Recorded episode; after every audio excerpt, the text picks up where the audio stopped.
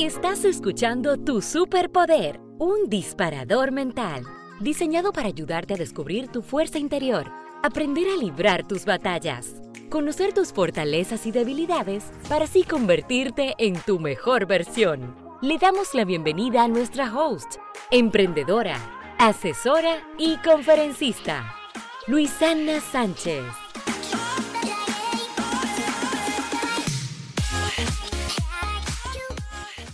Hola, hola. Hoy quiero presentarte a Jimena Díaz, diseñadora de modas y CEO de G Project, un espacio donde ofrecen talleres, charlas y capacitaciones para creativos.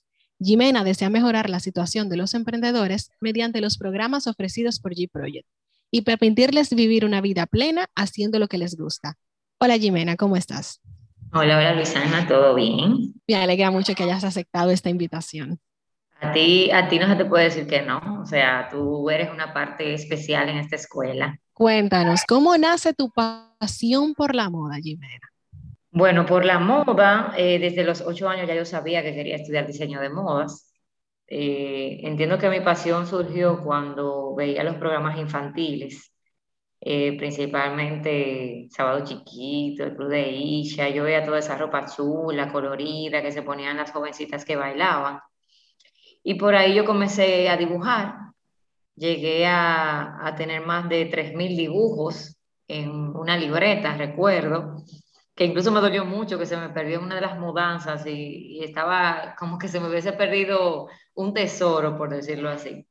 Y ahí comencé a dibujar como propuestas, eh, siempre pensando, yo haría esto, yo le haría esta ropa. Y por ahí seguí, siempre que me preguntaban ya eh, durante los años que, que, yo quería estudiar, yo siempre decía diseño de modas. Mira, te cuento que es muy probable que seas una de las pocas personas que desde pequeño ya sabía exactamente lo que quería y que no cambió en el camino. Porque hay mucha gente que llega hasta, no sé, hasta la, la universidad y no tiene ni idea de lo que va a hacer.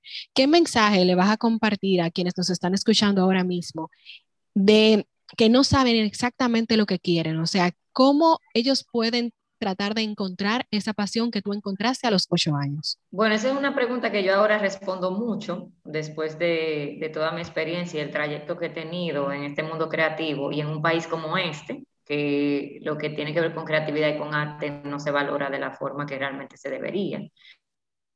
Eh, se me acercan muchos creativos que les gusta hacer muchas cosas y siempre preguntan cómo yo sé qué es lo que debo de hacer, eh, no, no, sé por qué decidirme, no sé si entrar a la universidad, porque mis padres quieren que estudie esto, pero a mí me gusta tal cosa. Yo siempre digo que es bueno probar, siempre es bueno experimentar, no tenerle miedo a las nuevas experiencias, porque así como a mí me gusta el mundo de la moda, ahora mismo yo no me dedico de lleno al mundo de la moda aún sabiendo que desde siempre me apasionaba la moda, pero en el trayecto me di cuenta que al igual que me apasionaba la moda, me apasionaba enseñar. Entonces, como me apasionaba la moda, me apasionaba enseñar, me, me introduje mucho en lo que tiene que ver con el mundo creativo y comencé a experimentar muchas técnicas que tienen que ver con, con el arte, así como la moda también es un arte. Y hoy en día, aún todavía teniendo planes eh, en cuanto a, al mundo de la moda, que ya no son como los de antes, que no es, un, no es solamente dedicarme al mundo de la moda como yo pensaba. Eh, todavía yo, yo tengo ya planes para, o sea, para explotar esa parte de mí, como lo hacía antes, pero sin dejar esta nueva pasión que es enseñar y ver a otros crecer.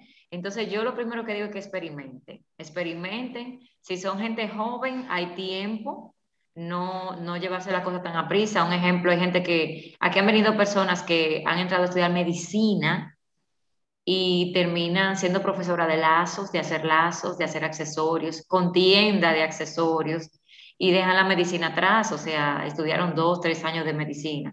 Simplemente por una carrera. Las carreras son importantes, los títulos incluso universitarios pueden ser importantes para abrirte ciertas puertas pero no son imprescindibles. Entonces, experimenten eh, todas las cosas que les gusten, experimenten un poquito y van a encontrar entre, entre esa, esas pruebas que van a hacer, van a encontrar eso que ustedes van a decir, esto es lo que a mí me gusta. Sea una carrera, sea algo creativo, lo van a encontrar.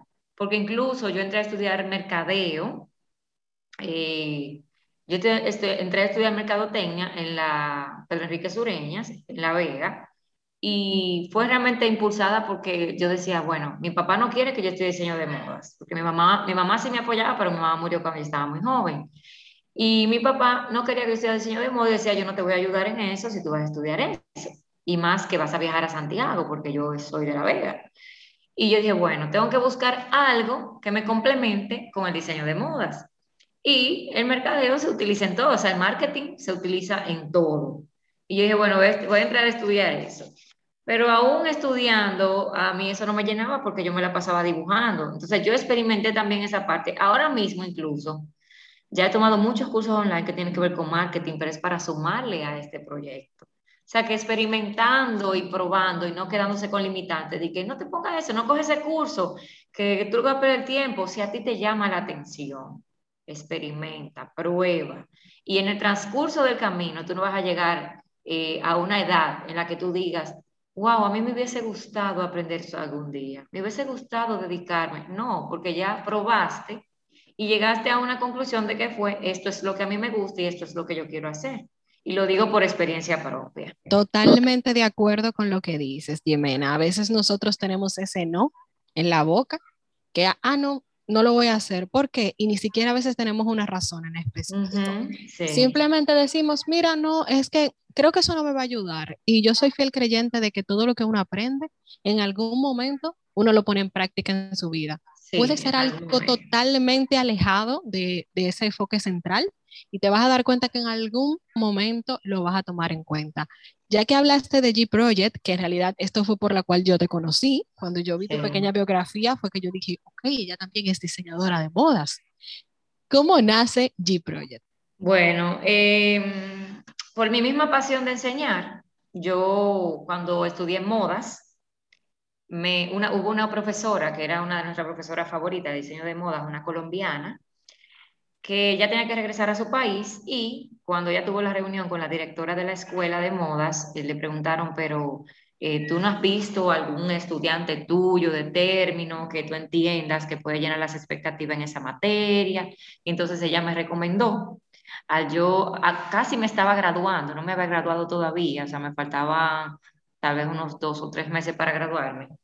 Me propusieron quedarme dando clases y como a mí me gustaba enseñar, porque ya lo había experimentado desde pequeña, o sea, mi primera alumna fue a los 10 años, que fue una vecina, la hija de, de, mi, de mi madrina, que incluso hoy es mi dentista.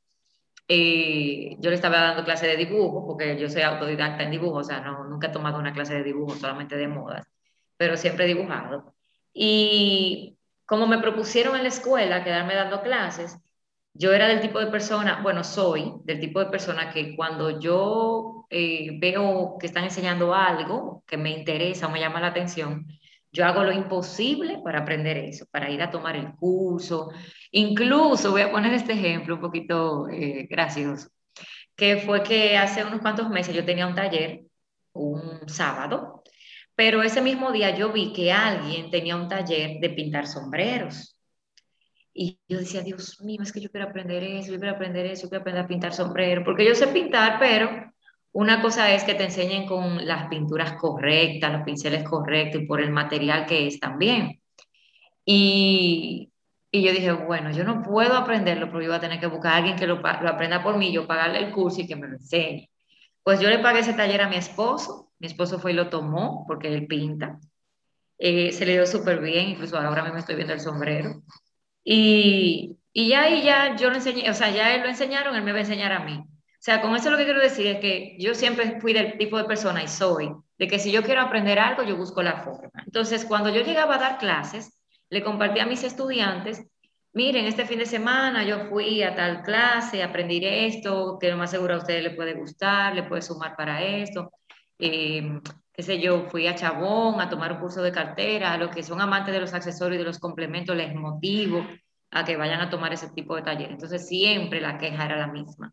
Los talleres no son en Santiago, no me dejan ir, no tengo un presupuesto como para moverme para allá, mis padres no me dejan, un poquito complicado ese horario, termina muy tarde, me tengo que quedar a dormir allá y no tengo. Y eso comenzó a crear una motivación en mí para comenzar a armar los talleres aquí en Santiago. yo comencé conmigo misma, yo dije, bueno, de los cursos que yo he tomado, que yo me siento apta para dar. Porque yo siempre digo, tú puedes tomar todos los cursos que tú quieres y eso no quiere decir que tú estás apta para dar todo eso. Yo, cada vez que venía Pichón aquí, yo aprendí algo nuevo en fotografía móvil, aprendí algo nuevo en manejo de redes. Y yo tomé esos talleres como unas 20 veces y a mí este, hoy en día me dicen, tú puedes darlo. Yo digo, no, yo no me siento capacitada para dar eso. Entonces yo comencé dando los que me sentía capacitada y los grupos fueron tan grandes, yo comencé a alquilar un aula de la escuela. Y en mi día libre, porque después me, ascendieron a coordinadora general de la escuela y después directora general por un año, en mi día libre yo armaba esos grupos y cuando otras personas que también sabían enseñar y tenían talentos particulares que tal vez yo no tenía, me veían con esos grupos dando clases y eso, se me acercaban y me decían, mira, yo sé hacer esto, ¿por qué no damos un curso de eso también? Y por ahí fuimos creciendo, por ahí fuimos agregando más, agregando más, hasta que llegó un momento en que eh, ya yo no me sentía incluso bien en la escuela trabajando porque yo me había desentendido mucho de lo que era, lo que realmente me gustaba, que era enseñar, dar clases de moda, porque ya tenía tantos compromisos que ya yo no estaba dando clases de moda, o sea, ya no estaba dando clases en la carrera, era coordinando y en la dirección. Y ahí fue que yo dije, bueno, yo yo realmente yo voy a emprender, yo voy a dejar esto. Me instruí lo suficiente oyendo podcasts, leyendo libros y puse dos emprendimientos al mismo tiempo, que era The G Project, que no se llamaba The G Project, simple y sencillamente eran los talleres que organiza Jimena. Ah, de los cursos que organiza Jimena en la Escuela de Artes la IE, sí. Pero cuando decidí emprender tuvimos que buscarle un nombre y y también puse en, en, mi casa, puse en una habitación que tenía vacía, puse un, un atelier de ropa de novias, dígase de las batas, de las damas, bordadas, los accesorios, los vestidos para la sesión de foto y los trajes de las novias. Cuando quedé embarazada, entonces ahí decidí cerrar el taller por el estrés que me daba y me quedé solamente con DJ Project. Mira, me alegra mucho que hayas tocado esa parte, de que hay veces que nosotros empezamos algo pequeño, va creciendo, va creciendo, y llega un punto en que tenemos que tomar una decisión. Tenemos que decir, oye, voy a buscar ayuda, voy a dejar algunos otros proyectos o me voy a enfocar simplemente en la parte de coordinación. Eso es muy bueno porque a veces esas personas tienen como esa incertidumbre de qué sigo haciendo. Y fíjate que tú no fuiste esta famosa empleada de un horario de 8 a 5, pero sí tenías compromisos en otros lugares, si en un momento tuviste que decidir, voy a seguir en este, en este lugar que me abrió las puertas o voy a dedicarme 100% a mi negocio. Así mismo es. Y además también llega el momento en que tú decides si tú eres feliz en un, en un lugar o no. Porque un ejemplo, la gente dirá, ah, pero ella era diseñadora de moda, la pusieron de directora de una escuela de moda y a ella le gusta enseñar. Pero el grado de compromisos que me, que me exigía estar en ese puesto, en esa posición, me alejaba de todas las otras cosas que me gustaban, que tenían que ver con, con incluso con el arte, con enseñar, con la parte creativa, incluso eh, a veces se presentaban talleres. Yo recuerdo que fui a Santo Domingo a tomar un taller que dio Yasmín Yeara con Joanna, la de cuando eso era M femenino. y creo que estaba también eh, Ibelice, la de fashionista. Bueno, lo que está es que yo fui a tomar un taller con ellas de siete horas y para yo ir a tomar ese taller, que cuando eso, las redes sociales que estaban comenzando como a tener su auge, yo recuerdo que eso fue, o sea, yo tuve que mover el cielo y la tierra y todo para que la dueña de la escuela me dejara ese sábado ir a tomar un curso. Entonces ya te puedo imaginar el grado de compromiso que yo tenía, que no podía moverme de esa burbuja, solamente era eh, papeles, oficina, estudiantes, o sea, guiando y motivando a los estudiantes para que ellos cumplan el sueño que yo había dejado atrás por ponerme en esa posición. Entonces, no era algo que yo estaba disfrutando. Y yo dije, bueno, a mi esposo yo incluso le dije, eh, yo escuché un podcast de Víctor Hugo Mazanilla que se llamaba Cómo vivir de tu pasión. Y recuerdo que ese día, cuando terminé de escuchar el podcast, yo fui a la, habitación y le dije a mi esposo, prepárate que trabajo hasta, hasta diciembre en la IE. Prepárate enero, febrero y marzo, esos tres meses que yo voy a arrancar. Eres tú que te vas a hacer cargo de todo. Y él, pero ¿cómo así? Y así mismo fue realmente. Si tú no creas una base y no creas como un, una, un, o sea, no te planificas de qué tú vas a hacer cuando tú sueltes ese trabajo desde ya y comenzar a trabajar por eso, cuando tú salgas va a ser peor, va a querer volver después para el trabajo. Claro, así mismo, porque no, vemos mucho, lánzate, emprende, sí. persigue tus sueños, pero se nos olvida esa, esa partecita que dice, pero con planificación. O sea, el hecho de que tú le hayas dicho a tu esposo en ese momento, mira, ya a partir de enero, esos primeros tres meses, sabes que eres tú, que tienes que encargarte de todo lo relacionado a la casa y demás, porque yo me voy a enfocar en el proyecto. Sí. Y, y es algo que hay que, independientemente de todo, hay que colocarlo. Es cierto que quizás a unas personas le tomen más de tres meses, quizás serían cuatro, quizás serían cinco meses, o hay personas que en ese periodo de transición duran hasta un año, diciendo, bueno, voy a estar entre las dos cosas hasta que culmine ese tiempo. Quiero hacerte una pregunta, Jimena. Vi en tu perfil que en tu marca personal que tienes mentorías para creativos. O sea, cuéntame de eso. Las personas empezaron a solicitarte ese servicio, tú te sentaste un momento y dijiste, mira, creo que también voy a hacer esta parte. Háblanos un poquito de eso. Bueno, yo aquí estoy riéndome un poquito así en silencio porque hasta ahora nunca nadie me había preguntado sobre ese tema. Eh, realmente recién lo puse, hace tal vez unos, que unos dos meses quizás, pero es porque ese servicio yo lo he dado prácticamente toda mi vida desde que me gradué de modas, desde que era profesora. Comencé a ser profesora después de graduarme de moda, lo he dado casi toda mi vida y nunca he cobrado por eso. Siempre ha sido algo que cuando se me acercan mis estudiantes, pero no ha sido algo de un día.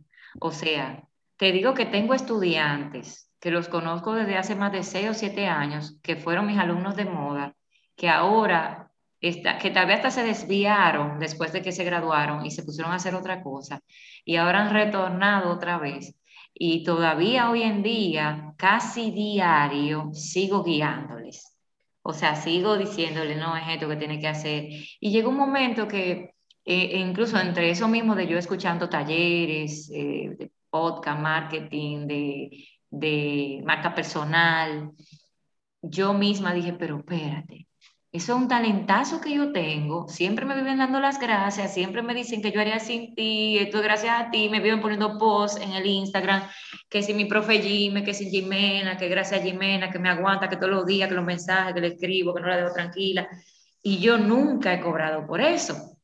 Entonces lo que hice fue, yo dije, no, espérate, yo voy a armar eh, un esquema, voy a armar programas porque todo incluso también surgió porque yo creé el taller de cómo iniciar un negocio creativo, por la experiencia que he tenido desde el día uno de comenzar a dar clases, de que la mayoría de los creativos en este país se ponen a hacer muchas cosas. Y como se ponen a hacer tantas cosas, no concretizan en una y no son excelentes en una, porque hacen muchas cosas, que pintan, que yo hago, que trabajo en arcilla, que trabajo en resina, que hago jabones, que hago eso, que hago lo otro, que decoro fiesta, que adorno de bicocho, que adorno de globos, que trabajo en la cameo, que, personalizo t-shirt. Y, y tú lo ves que nunca pasan de ahí, los negocios nunca pasan de ahí, porque son muchas cosas. Incluso he visto gente que tienen hasta cinco cuentas de Instagram con cada una de sus habilidades. Entonces, de ahí surgió el, de, el taller de comunicación negocio creativo, y del taller como iniciar un negocio creativo ya fue como la gota que derramó el vaso para yo animarme a crear las mentorías y que fuesen pagas, que no fuera simple y sencillamente por amor al arte. Porque yo me di cuenta que llegó un momento en que el día pasaba y yo veía mi agenda, yo decía, Dios mío, de todas las cosas que yo tenía que hacer en DG Project, yo nada más hice cinco y eran como 20, en que yo invertí el tiempo, el resto del tiempo, asesorando personas por WhatsApp asesorando, incluso asesorando gente que yo ni conozco, gente que me hablaba y me decían, ¿en cuánto cuesta este taller? Y yo, ah, le mandaba la información y después venía más para adelante. Me decían, pero ahí aprendo a hacer tal cosa, porque yo sé hacer esto, entonces ahora no me decido y no sé. Y por ahí se va una pequeña orientación, por ahí se va el, mira, yo te recomiendo que mejor te decidas por esto, porque esto te ayuda esto y esto y esto y te suma tu negocio. Y por ahí se iba otra pregunta y por ahí uno se iba. Y yo dije, no, espérate, yo tengo que, que valorar el tiempo mío, porque yo le estoy restando tiempo a mi negocio. y, y, lo estoy dedicando a dárselo, a darle ese talento que yo tengo, porque realmente esa era otra cosa que yo, yo nunca era el tipo de persona que yo reconocía el talento que yo tengo. O sea, yo sé que lo tengo, pero yo nunca le decía a nadie de que yo soy buena en eso, ahora ya yo lo hago. Y no es cuestión de que de presumir ni nada de eso. Es que si otros lo están haciendo y la gente se lo cree, pues yo también puedo hacerlo. O sea, y también cuando tú lo dices creyéndotelo, la gente te cree más y confía incluso más, porque dice, no, espérate, ella está segura de eso. Entonces yo comencé a ofrecer la mentoría. Tengo, actualmente tengo unas siete chicas que han sido estudiantes aquí, han tomado más de 20 talleres, esas estudiantes, la mayoría online, o sea, la mayoría online. Creo que tal vez algunas han tomado uno o dos, porque fueron grupitos que surgieron cuando la pandemia, o sea, cuando estábamos dando los cursos online, que eran personas que perdieron su trabajo, que tuvieron que cerrar su negocio y dijeron, bueno, a mí me gusta hacer esto, a mí me llama la atención esto, y comenzaron a aprender con nosotros. Pero llega un momento en que yo le digo, óyeme, ya, estás generando dinero con todo eso que tú has aprendido aquí. Ah, yo sí iba a hablar contigo para ver, y por ahí entonces eh, comenzamos con la mentoría. Me encanta de verdad. Creo que mucha gente debería escuchar esto que acabas de decir, de que hay veces tú tienes un conocimiento y para tú también dar un buen servicio, yo entiendo que dentro de ese servicio debe estar incluida la parte de asesoría.